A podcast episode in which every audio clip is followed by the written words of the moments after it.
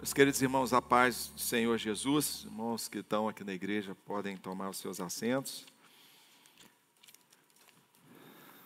Nós vamos estar iniciando hoje é, uma série de estudos que vão ser três semanas, né? três domingos, é, sobre o livro de Joel.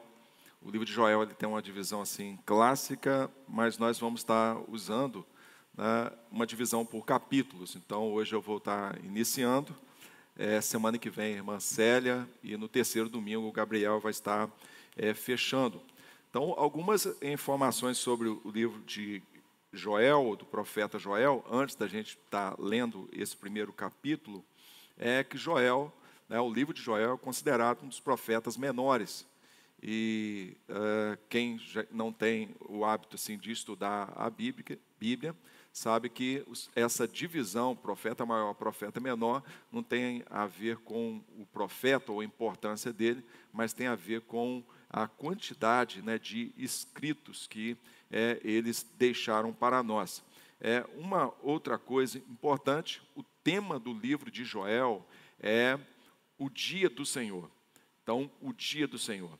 É, e uma outra coisa que tem controvérsia é sobre a data em que Joel ele profetizou. Então a gente tem é, duas linhas né, de interpretação, é, uma mais conservadora, da qual eu me filio, e uma outra mais moderna, mais liberal. Então essa conservadora diz que Joel ele profetizou né, há mais ou menos 850 anos, 835 anos antes de, antes de Cristo. Então, isso dá no período é, do rei Joás. Né, do rei Joás, isso está lá em 2 de Crônicas, capítulo 22, até o, versículo 20, até o capítulo 24, nós temos assim um fundo histórico né, para as profecias de Joel e outros dizem que Joel ele profetizou após é, o exílio de Babilônia.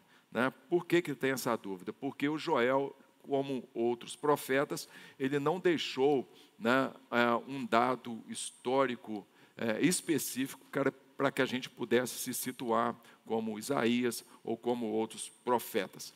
Então, dito isso, eu queria ler com vocês é, o primeiro capítulo de Joel, no capítulo 1, vamos ler até o versículo 20. A palavra do Senhor que veio a Joel, filho de Petuel. Ouçam isto, anciãos, escutem todos os habitantes do país. Já aconteceu algo assim nos seus dias? Ou nos dias dos seus antepassados? Contem aos seus filhos o que aconteceu, e eles aos seus netos, e os seus netos à geração seguinte. O que o gafanhoto cortador deixou, o gafanhoto peregrino comeu. O que o gafanhoto peregrino deixou, o gafanhoto devastador comeu. O que o gafanhoto devastador deixou, o gafanhoto devorador comeu. Acordem bêbados e chorem. Lamentem-se todos vocês, bebedores de vinho, gritem por causa do vinho novo, pois ele foi tirado dos seus lábios. Uma nação poderosa e inumerável invadiu a minha terra seus dentes são dentes de leão, suas presas são de leoa. Arrasou as minhas videiras e arruinou as minhas figueiras. Arrancou-lhes a casca e derrubou-as, deixando branco os seus galhos. Planteiem como uma virgem em vestes de luto e se lamenta pelo noivo da sua mocidade. As ofertas de cereal e as ofertas derramadas foram eliminadas do templo do Senhor. Os sacerdotes que ministram diante do Senhor estão de luto os campos estão arruinados, a terra está seca, o trigo está destruído, o vinho novo acabou e o azeite está em falta. Desesperem-se, agricultores, chorem, produtores de vinho, fiquem aflitos pelo trigo e pela cevada, porque a colheita foi destruída. A vinha está seca, a figueira murchou, a romazeira, a palmeira, a macieira e todas as árvores do campo secaram. Secou-se mais ainda a alegria dos homens. Ponham-se vestes de luto aos sacerdotes e planteiem chorem alto. Vocês que ministram perante o altar, venham, passem a noite vestido de luto. Vocês que ministram perante o meu Deus, pois as ofertas de cereal e as ofertas derramadas foram suprimidas do templo do seu Deus. Decrete um jejum santo, convoque uma assembleia sagrada. Reúna as autoridades e todos os habitantes do país, do templo do Senhor, seu Deus, e clamem ao Senhor. Ah, aquele dia, sim, O dia do Senhor está próximo. Como destruição poderosa da parte do Todo-Poderoso ele virá. Não é verdade que a comida foi eliminada diante dos nossos próprios olhos? E que a alegria e a satisfação foram suprimidas do templo do nosso Deus? As sementes estão murchas debaixo dos torrões de terra. Os celeiros estão em ruínas. Os depósitos de cereal foram derrubados, pois a colheita se perdeu. Como muge o gado, as manadas andam agitadas, porque não tem pasto. Até os rebanhos de ovelhas estão castigados. A ti, Senhor, eu clamo, pois o fogo devorou as pastagens, e as chamas consumiram todas as árvores do campo. Até os animais do campo clamam a ti, pois canais de água se secaram, e o fogo devorou as suas pastagens.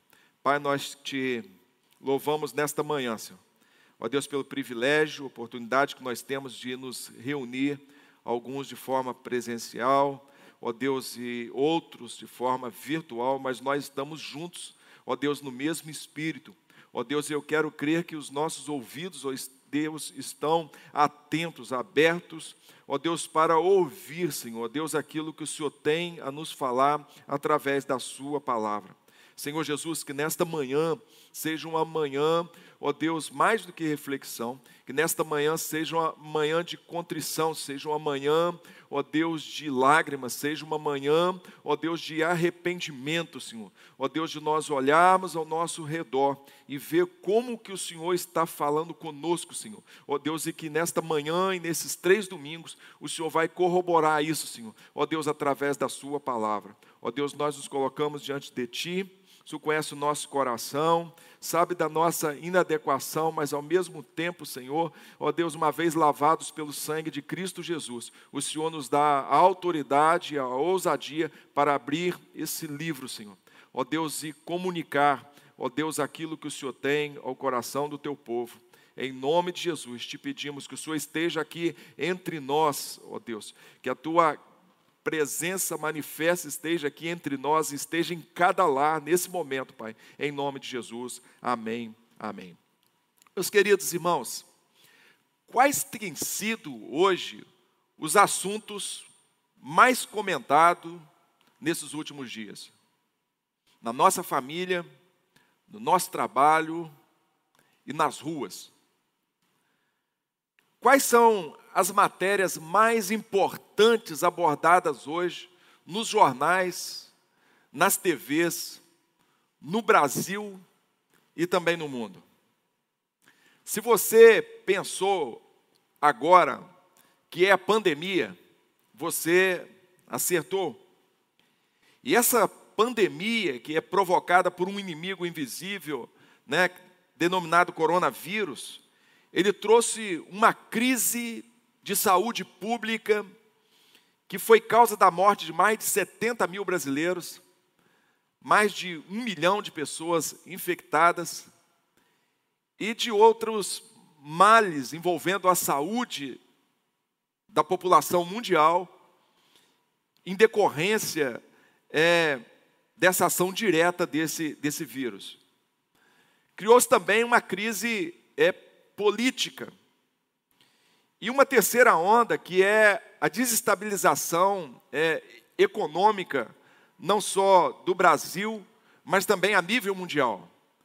Ontem à noite, é, preparando essa palavra, é, eu me atentei para uma, uma notícia de Israel, no dia de ontem, dia 11 de julho, né, de uma manifestação muito grande em Tel Aviv.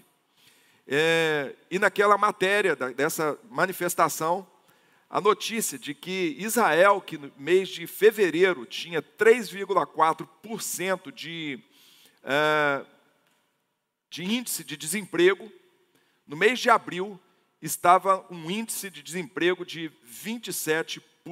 Isso é só um exemplo da afetação econômica que nós sofremos é, por essa pandemia, por esse inimigo invisível chamado coronavírus.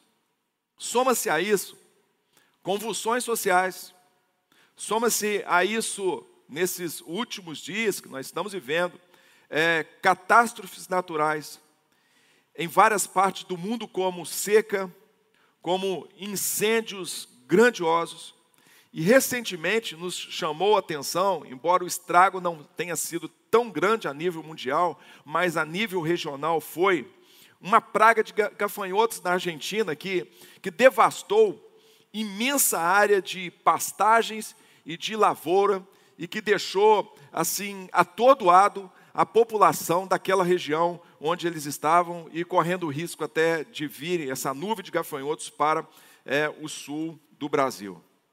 A pergunta que a gente precisa fazer nesses dias que nós estamos vivendo é: o que está acontecendo com o mundo? O que está acontecendo com as pessoas deste mundo? O que está acontecendo com a natureza? Esta, a meu ver, deve ser a pergunta a ser feita por qualquer pessoa que pensa, qualquer pessoa que, que olha ao seu redor e, e reflete com essas mudanças grandiosas que nós estamos vendo nesses últimos anos. E ler esse livro de Joel, ela é extremamente, é extremamente importante para nós esse ano de 2020, e mesmo tendo sido escrito há 2.500 anos atrás, as suas profecias, elas são perturbadoras, perturbadoramente atuais.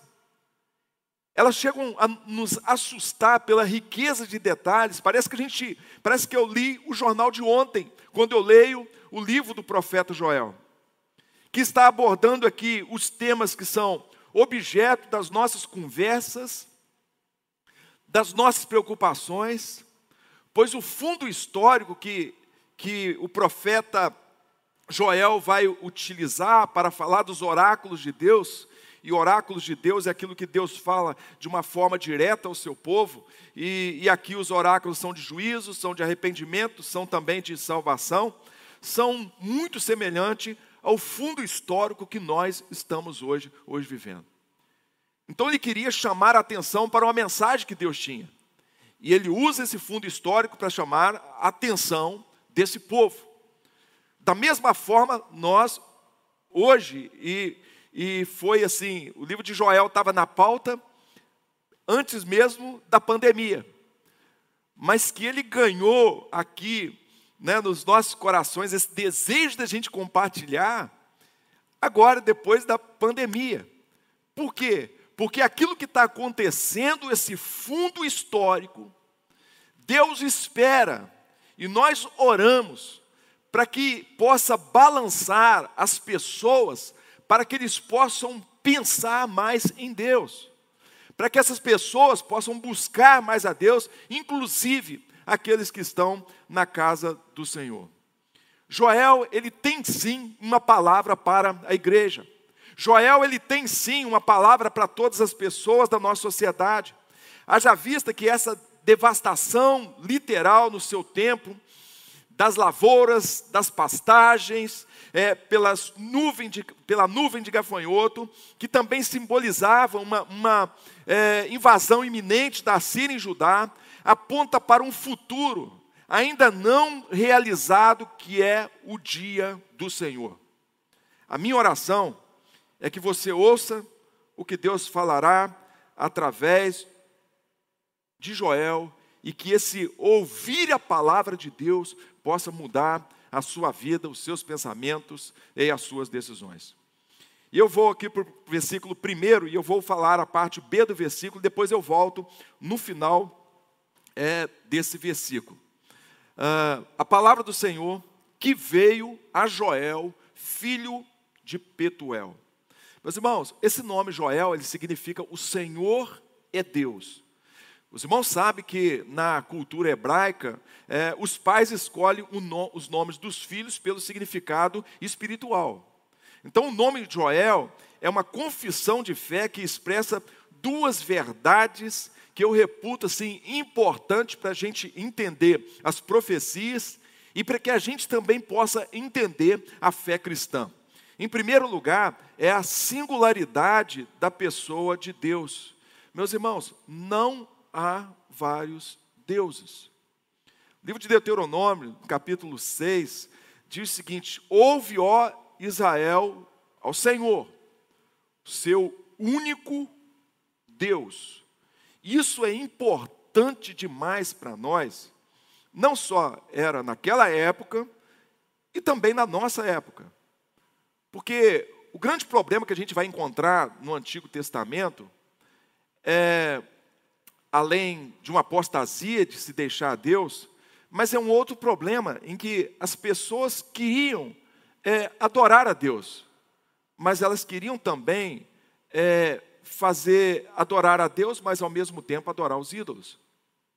Se a gente encontrar um pouco antes, lá no tempo de juízes, na casa de Gideão, a gente vai ver que o pai de Gideão, ele tinha um conhecimento de Deus, mas ao mesmo tempo ele tinha um ídolo de Baal dentro da sua própria casa. Isso não é diferente nos nossos dias, em que a gente quer professar o nome de Deus, mas ao mesmo tempo a gente te, quer guardar ídolos junto conosco.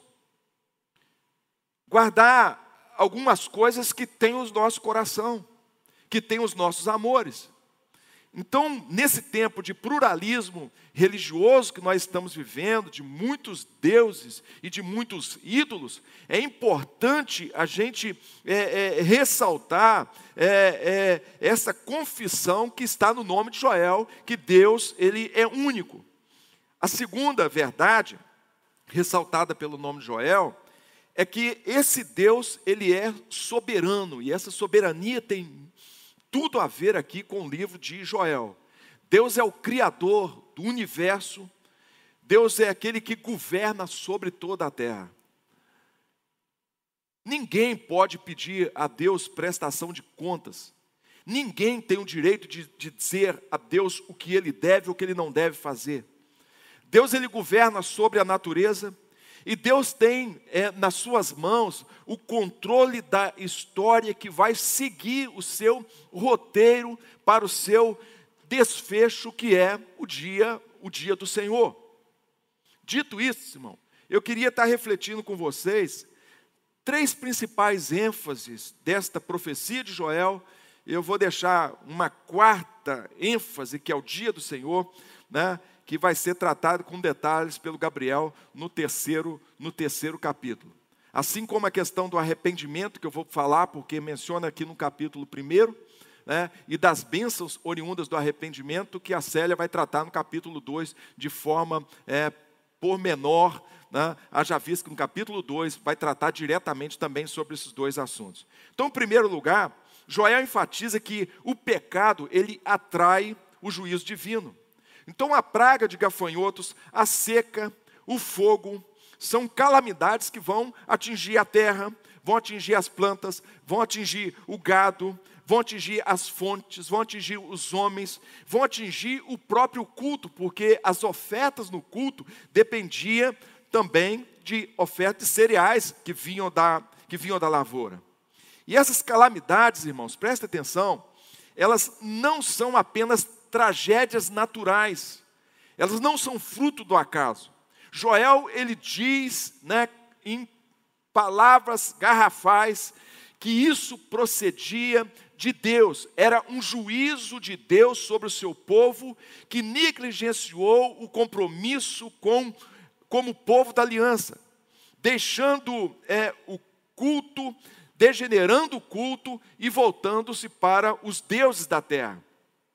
Então, um escritor chamado Clyde Francisco, ele disse que os desastres físicos, eles acompanham a desintegração moral. E nós, meus irmãos, precisamos ter aqui a consciência que Deus, ele vê a conduta dos homens. O pecado, ele vai atrair, sim, o juízo de Deus. O homem jamais ele, ele poderá pecar e fugir das consequências do seu pecado. Nós vivemos no mundo, no mundo moral. E tudo que a gente faz, nós um dia vamos prestar conta disso, e haverá um dia que haverá uma prestação de contas. A doutrina bíblica do arrependimento, ela depende do fato de que todo pecado é uma afronta grave contra Deus. Arrependimento é uma doutrina bíblica que a gente vai ver tanto no Antigo como no Novo Testamento. Embora seja uma palavra que a gente é, é, é, não se fala tanto, mas é uma doutrina. E essa doutrina depende desse fato, de que todo o pecado é uma afronta à santidade de Deus. E não há hoje como a gente não olhar nossa volta e ver que nós vivemos num tempo de apostasia, num tempo em que Deus foi esquecido e a questão do pecado ser mais ou, ou menos vai depender da forma com que uma sociedade ela recebe a palavra de Deus, né? a palavra de Deus, é, onde o nome de Deus ele é blasfemado e onde o homem hoje está mergulhado no, no pecado.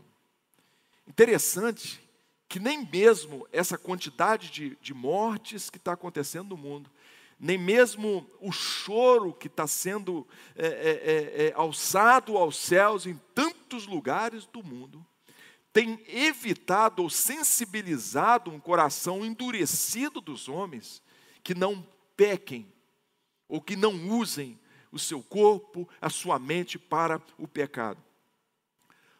Olhando ao nosso redor, não há como a gente não ver que nós vivemos num tempo que até o culto mesmo ele perdeu a sua essência. Não havendo mais quebrantamento, não havendo mais o desejo é, é, pela santidade, nem o pesar pelo pecado. As pessoas praticam hoje um pecado e, e parece que elas trabalham com uma graça futura e não se tem esse pesar, não, não, não tem quebrantamento, elas não, não, não há nenhum tipo de arrependimento em razão do pecado. A pergunta que eu faço é: será que esta pandemia ela é uma ação direta de Deus exercendo juízo sobre a humanidade? Uma pergunta que eu faço e uma pergunta que me foi feita. E talvez você esteja pensando: ah, aqui Aqui Deus fala diretamente que foi um juízo, o profeta está falando isso. Mas será que a pandemia que nós estamos vivendo, ela é uma ação direta de Deus exercendo juízo sobre a humanidade? Eu não sei. Deus não me falou isso. Mas olhando a Bíblia, ela abre espaço para quatro agentes que dão causa a, a esses eventos adversos primeiro lugar, nós temos a ação humana. Então, meus irmãos, muito das coisas que acontecem hoje no mundo não era para ser assim. Essas coisas elas acontecem em razão da queda, em razão do pecado. E aí o homem geme, e aí a natureza geme.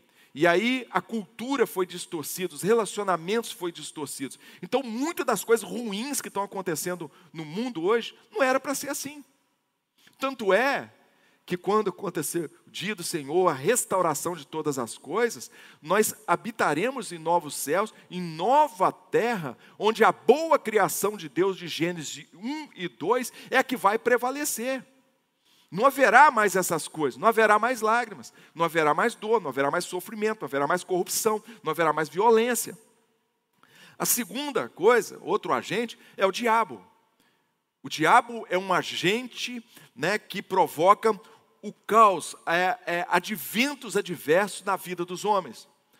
Uma terceira causa, ou um outro agente que a Bíblia abre espaço, é a ação direta de Deus. Então aqui nós temos uma ação direta de Deus, Joel.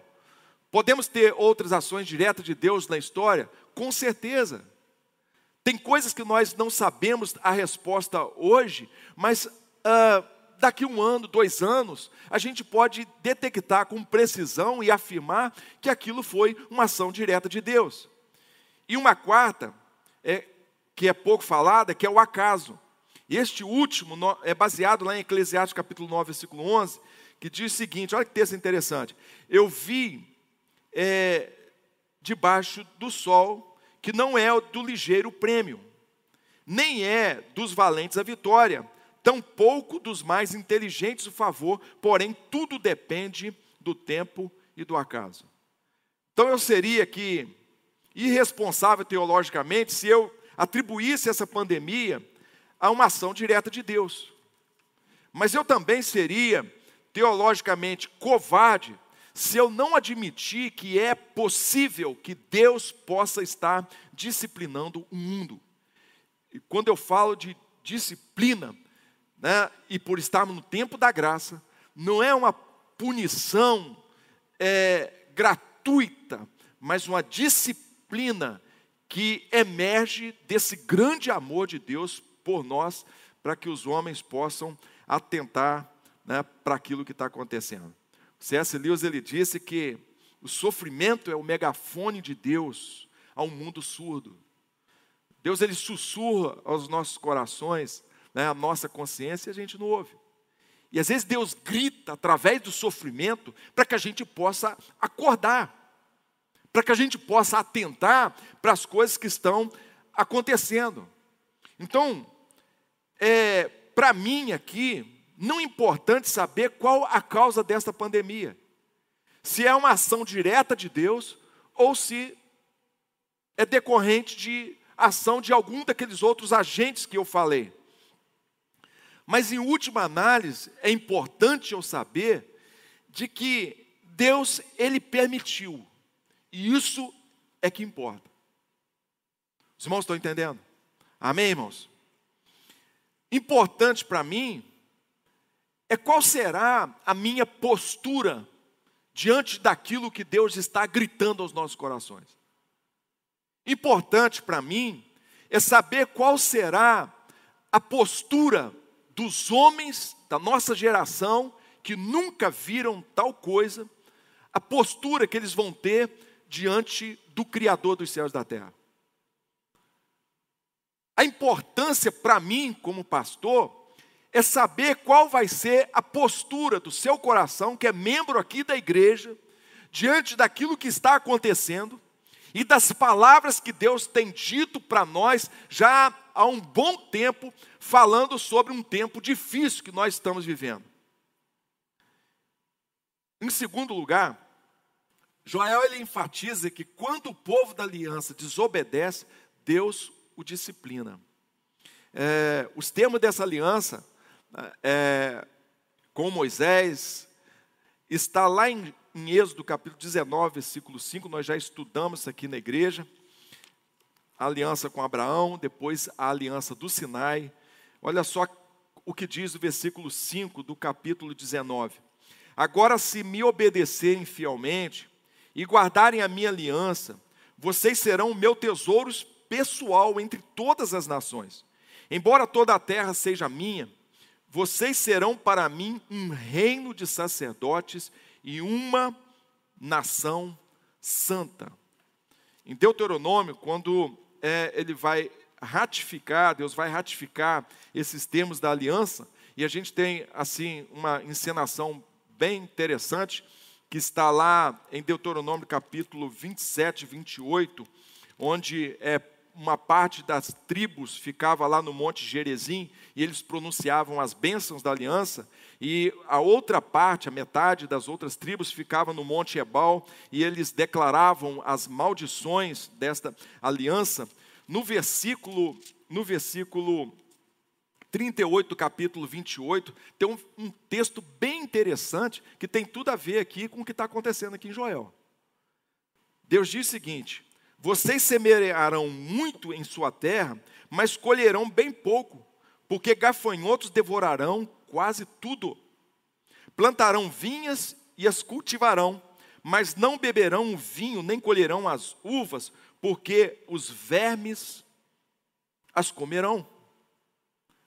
As calamidades é, naturais que estavam acontecendo aqui em Joel eram chicotes da disciplina de Deus ao seu próprio povo. O povo da aliança, que deveria ser o povo, é, ser luz para as nações, que deveria ser vitrine para as nações, para que as pessoas olhassem para eles e vissem ali um povo diferente, um povo santo, um povo é, é justo, um povo amável, e aquilo atraísse as nações para eles, tinham desobedecido a Deus, embriagados não só com o vinho, que é uma ênfase aqui no capítulo 1, mas com os prazeres da carne, e para trazê-los de volta, Deus os disciplinou. A descrição de Joel das consequências na terra me chama a atenção para a gravidade desse, desse momento, eu queria dizer para vocês que hoje, em várias partes do mundo, a gente vê essa, esse mesmo, essa mesma situação. No versículo 7, Joel diz o seguinte: Arrasou as minhas videiras e arruinou as minhas, as minhas figueiras. Versículo 9: As ofertas de cereal e as ofertas derramadas foram eliminadas do templo do Senhor.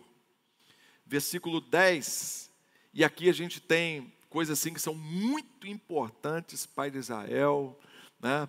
e que é, esporadicamente, ou quase sempre, os irmãos estão me ouvindo falar aqui, não essa maldição, mas uma bênção para vocês. Olha só, os campos estão arruinados, a terra está seca, o trigo está destruído, o vinho novo acabou e o azeite está em falta. No versículo 11: Desesperem-se agricultores, chorem produtores de vinho, fiquem aflitos pelo trigo e pela cevada, porque a colheita foi destruída. A vinha está seca, a figueira murchou, a romanceira e a palmeira macieira, todas as árvores do campo secaram-se. Secou-se mais ainda a alegria dos homens. A celebração que tinham se transformou no lamento. A confiança que eles tinham, ela se transformou num terror para eles. Meus queridos irmãos, que Deus possa ter misericórdia de nós. Que a disciplina que Deus nos dá aquela boa disciplina que está lá no livro de Hebreus, a disciplina que nos conduz a uma maturidade, né, que seja tão somente essa disciplina que Deus nos dá. Aquela disciplina, quando Deus ele, ele poda um pouco dos nossos galhos para que a gente floresça mais, que seja tão somente essa disciplina que Deus possa nos dar. Mas que nunca, nenhum de nós aqui, é, possa receber uma disciplina em razão da nossa desobediência, em razão da nossa indiferença a Deus, em razão da nossa insensibilidade ao Espírito Santo. Em terceiro lugar, Joel enfatiza que o arrependimento sincero, ele suspende o castigo e traz de volta a restauração. Meus irmãos, o pecado é a maior tragédia de todas as tragédias. O pecado é pior do que a pobreza. O pecado é pior do que a fome. O pecado é pior do que um câncer. O pecado é pior do que morrer por Covid, por mais dramático que seja isso para nós. Mas, segundo o apóstolo Paulo, essas coisas que eu lhes falei, e que dói em nós, e que é um drama para todos nós aqui, estas coisas, elas não nos afastam do amor de Deus. Mas Paulo diz que o pecado, ele nos separa de Deus, não só agora, mas para todo sempre. O remédio para esse pecado é arrependimento. É a fé em Cristo e nas suas provisões. Eu já disse e volto a dizer: se você é um, é um crente em Cristo Jesus, e se você está em pecado, tem muitas pessoas que às vezes eles vão fazer campanha, porque esse pecado ele traz consequências. Traz consequências e às vezes não foi nem Deus que, que interveio. Às vezes a própria consequência dos atos que as pessoas tomaram os levam a abismos cada vez mais profundos. E às vezes essa pessoa que já conhece a Deus e, e que um dia teve um relacionamento com Deus e que cai em pecado, às vezes, quando as consequências se abatem sobre a vida dele, como esses dramas que eu falei aqui em cima, ele corre para as orações, ele corre para uma campanha, campanha de sete semanas, campanha é, de cinco domingos, e eu quero dizer para você que esse não é o remédio. O remédio para uma pessoa que tem um conhecimento de Deus, essa pessoa é, é, é, pecou ou está em pecado, chama-se arrependimento, chama-se confissão de pecados. E a Bíblia nos ensina, Tiago nos ensina, que se nós pecarmos, nós devemos confessar isso a Deus, mas também aos nossos irmãos. A gente confessa a Deus para ser perdoado, mas também aos nossos irmãos para que a gente possa ser curado deste pecado. Então, o remédio é simples, é arrependimento, é contrição, é quebrantamento. Malaquias capítulo 3, versículo 7, nós temos um âmago do clamor de Deus: voltem para mim e eu voltarei para, para vocês. Quando o povo de Deus na Bíblia Sagrada se volta para Deus em lágrimas, em contrição, em quebrantamento, em jejuns, em lamentação, em, em é, pranteando, em profunda humilhação perante Deus, Deus se volta para o seu povo com bênçãos materiais, espirituais, que na semana que vem nós vamos estar tratando com detalhes, a irmã Célia vai estar ministrando isso aqui. E as eiras ficarão cheias de trigo, os tonéis transbordarão de vinho e de azeite. E ainda a promessa de sermos cheios do Espírito Santo. Joel enfatiza que o arrependimento sincero suspende o castigo e traz de volta a restauração. Deixa eu falar com você que é membro aqui da igreja. Logo no mês de abril, se me falha a memória, né, houve no Brasil né, uma campanha para que houvesse um jejum nacional. Alguém mandou para mim, pastor, nossa igreja vai estar nesse jejum. Né? E eu falei, irmã, é, pode orar, vamos clamar ao Senhor e vamos lamentar. O que, que é lamentar? Lamentar não é murmurar. Lamentar é um grito de misericórdia a Deus por aquilo que está acontecendo. Vamos clamar, vamos orar como nós estamos feito desde então estando de joelhos né, na nossa nação. Só que é um jejum inteiramente equivocado, à luz da Bíblia Sagrada. Por isso que nós né, não colocamos a igreja. Olha, nós vamos entrar nesse jejum, vai ser um dia de jejum. Se você quiser fazer uma oração nesse dia, faça. Por quê, irmãos? É, eu lembrei até da série, acho que eu peguei a maneira séria, né? Por quê? Porque aqui em Joel foi convocado um jejum. Nós estamos em um povo em que é, é um povo onde que é, é, onde tem a Deus, não é um, um povo é, secular, mas uma nação escolhida por Deus, não vou dizer teocrático, porque a gente tem reis, mas esse povo é, o rei tinha essa autoridade como ungido de Deus, até os reis, para poder convocar um jejum nacional. Uma outra coisa interessante, que o jejum aqui no Antigo Testamento, ele tinha, ele era precedido por uma coisa chamada arrependimento. Era preciso que houvesse contrição, lamento, pelos seus pecados. No jejum aqui que foi convocado, primeiro, é, nós tínhamos um presidente de um país democrático, de uma sociedade laica, que não tem autoridade espiritual para poder convocar esse jejum.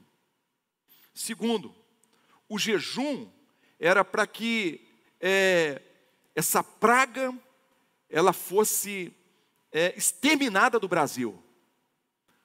Em momento nenhum eu ouvi ninguém falar que era um jejum para se arrepender dos seus pecados. Uma outra coisa, e talvez essa seja mais importante, no Novo Testamento, o jejum é uma disciplina espiritual.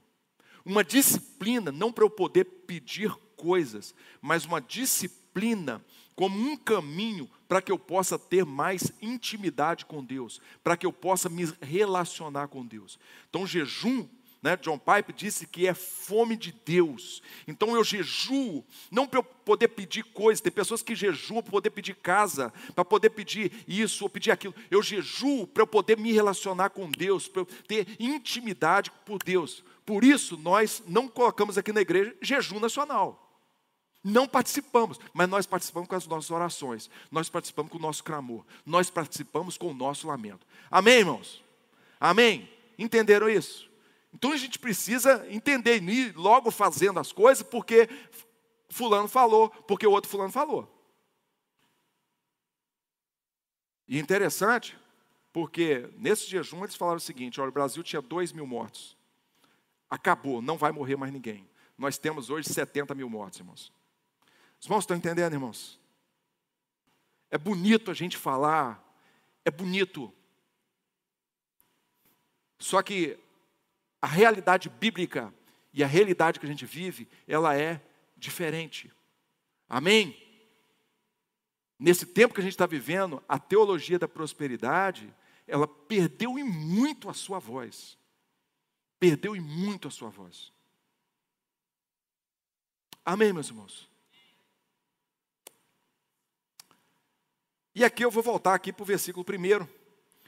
Palavra do Senhor que veio a Joel. Imagine, irmãos, e raciocine aqui comigo. Qual seria a sua resposta se você ouvisse Deus falar com você? Qual seria? Se o céu se abrisse, se você ouvisse a voz de Deus, mesmo que as princípios, as palavras de Deus fossem confrontadoras, Será que nós nos manteríamos indiferentes a, ao que nós ouviríamos? Será que nós racionaríamos? E aqui, irmãos, preste atenção nisso. A crise, ela pode ser uma encruzilhada que pode nos levar tanto à presença de Deus, como nos levar ao desespero. Será que nos manteríamos indiferentes Será que nós permaneceríamos com o coração endurecido em razão de algum pecado?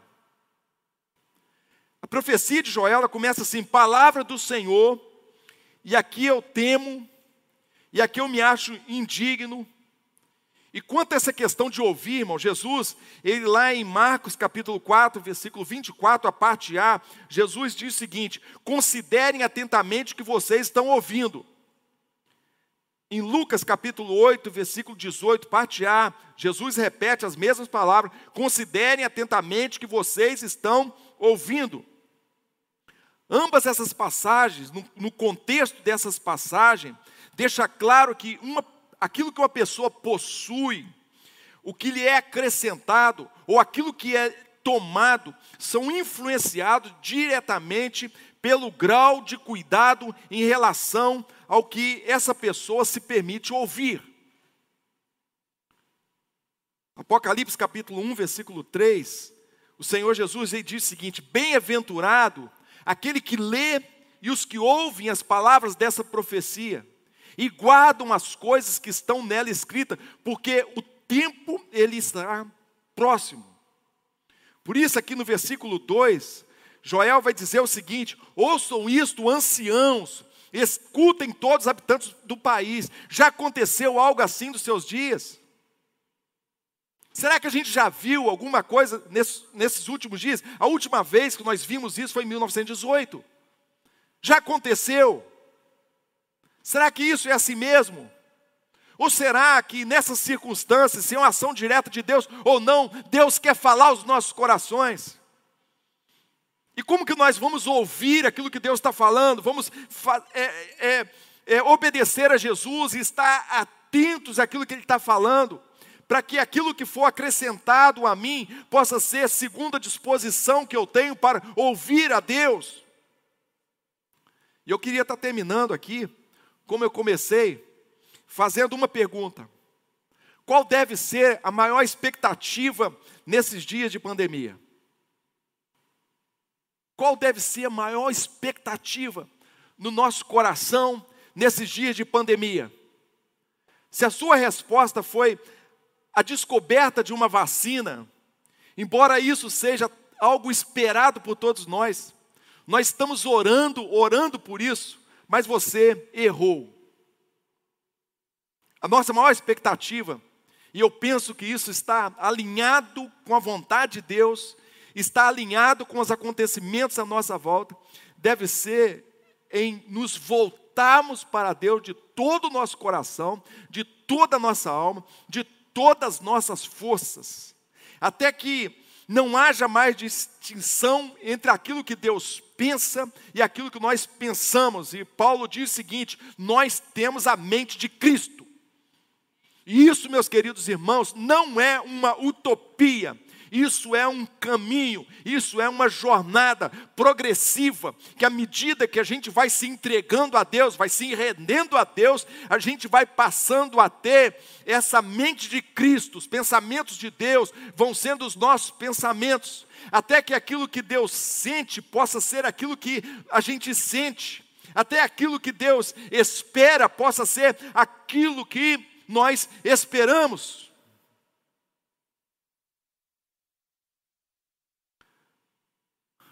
Eu não tenho dúvida, irmãos, que Deus está tocando essa trombeta na terra. Não tenho dúvida disso. Que o dia do Senhor ele está próximo. E eu falo do dia do Senhor, aquele que ainda não veio, o grande dia. Mas é interessante que esse dia do Senhor, que foi aqui nos gafanhotos, que foi depois com os assírios, e que vai ser esse grande, também pode ser atribuído um dia como este um dia de lamento, dias de tristeza, dias de medo que hoje a humanidade está vivendo. Eu aprendi, irmãos, que na vida espiritual ela tem uma lei. No que nós, o que nós miramos ganha poder sobre nós. Se eu miro em Deus, se eu tenho tempo com a palavra, se eu ouço pregações da palavra, se eu ouço músicas da palavra, se eu converso sobre a palavra, estas coisas vão ter poder sobre mim.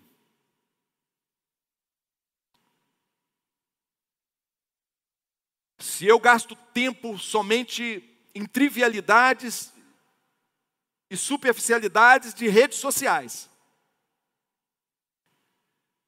se eu, maior parte do meu tempo, assistindo qualquer tipo de programação com cenas picantes de sexo, se as minhas conversas são com as pessoas ímpias, que o dinheiro é um ídolo, estas coisas também terão poder sobre mim. E aí, não adianta eu, eu, eu tentar trazer desculpas e lançar essa desculpa como fez Adão no outro, ou como Eva fez. Isso tem a ver comigo. E eu preciso me arrepender. E eu preciso voltar atrás do caminho que um dia eu tomei. Eu queria estar te encorajando hoje a ter os seus olhos focados em Jesus. Hebreus diz que Ele é autor da nossa fé.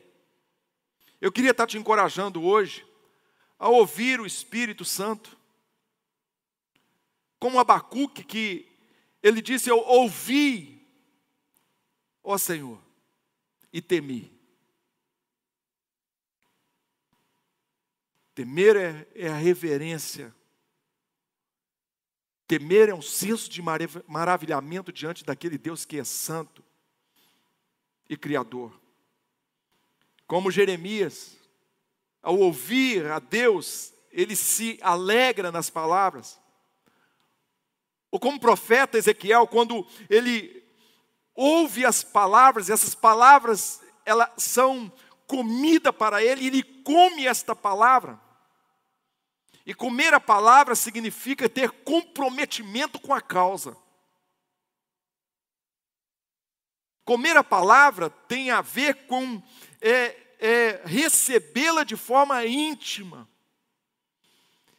Que essa palavra possa entranhar dentro de nós e possa integrar a nossa vida.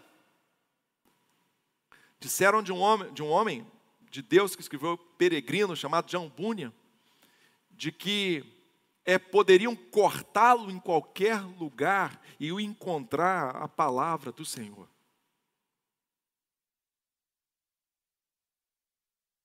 Eu queria estar te encorajando a você ouvir aquilo que o Espírito Santo de Deus está falando. E quando você ouvir aquilo que o Espírito Santo está falando ao seu coração, você possa pregar isso todos os dias ao coração. Pois uma coisa eu tenho certeza: Deus, Ele tem falado nas circunstâncias, Deus, Ele tem falado na Sua palavra. Se você está me ouvindo, se você está aqui na igreja, ou se você está na sua casa, ou se você vai ouvir essa palavra em qualquer outro outro momento. Eu queria convidar você para fazer uma oração junto comigo. Talvez você esteja dizendo: puxa vida, eu, eu pequei contra o Senhor. E esse pecado, ele tem me atormentado dia e noite. E na verdade, esse tempo de vulnerabilidade é um tempo que Satanás, ele vai vir e falar e falar, que não tem mais jeito. Que você é assim mesmo.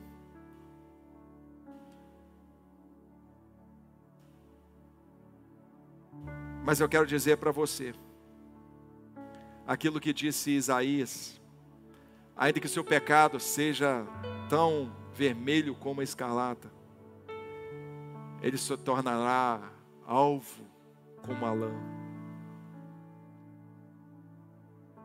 Se você hoje se arrepender em contrição, de forma sincera, uma coisa eu tenho certeza: não há pecado que Deus não possa perdoar. Ah, mas você que está me ouvindo e só ouvindo, você possa dizer, pastor, mas tem aquele pecado da blasfêmia contra o Espírito Santo.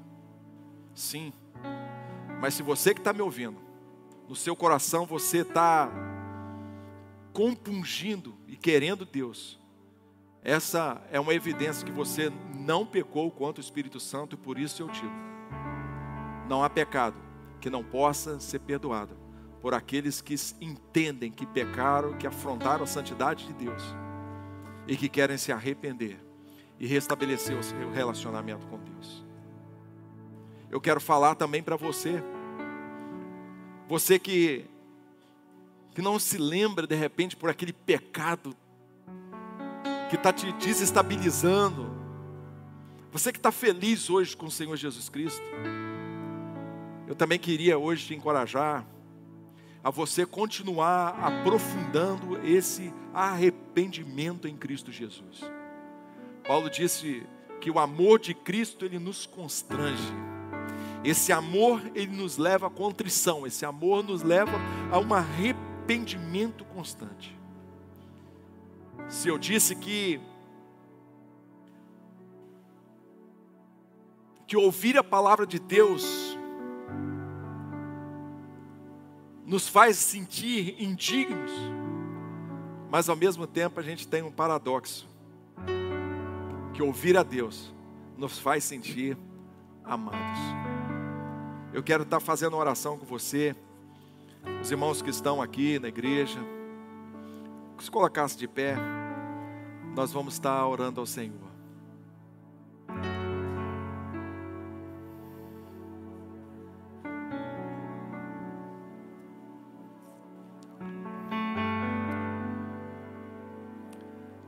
que nenhum de nós aqui, meus irmãos, possa sofrer a disciplina de Deus por conta da nossa desobediência e por conta da insensibilidade do Espírito Santo.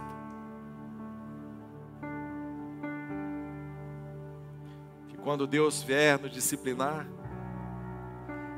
que essa disciplina seja para aquela oliveira que já está dando muito fruto, mas que Deus quer que dê mais fruto ainda. E às vezes Ele vai e poda. E a poda dói, mas não é para ser queimada, para que a gente possa dar mais fruto ainda.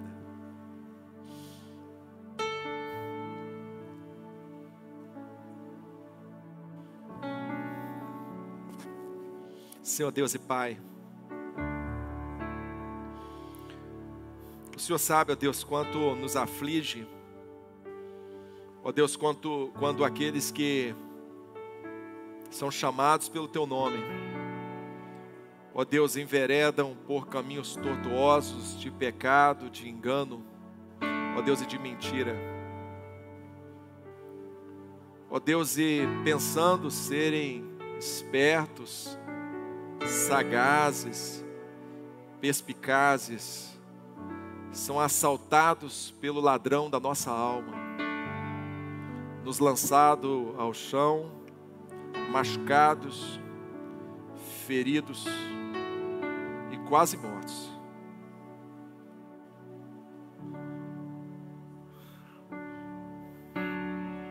Mas eu quero crer que nesta manhã de graça, bom samaritano está passando aqui. O bom samaritano está passando na casa de cada pessoa que está ouvindo. O Senhor Jesus nos convidando ao relacionamento, nos convidando ao arrependimento. Senhor Jesus, que cada pessoa que nos ouve, como aquele filho mais novo que saiu para a vida, Ó Deus, e que lá ele teve a consciência do seu pecado e se arrependeu. Ó Deus, possa ser assim nas nossas vidas. E que a gente possa se voltar para a casa do Pai, para o abraço do Pai, para o convívio do Pai, para a festa do Pai. Em nome do Senhor Jesus Cristo, nós te pedimos estas bênçãos. E que as ministrações aqui em Joel, Senhor, muito mais do que nos entreter ou do, nos fazer sentir bem, possa nos confrontar, possa nos virar do avesso, Senhor.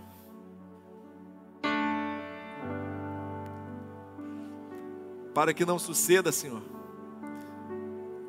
que nenhum profeta morra fora de Jerusalém. Para que não suceda, Senhor,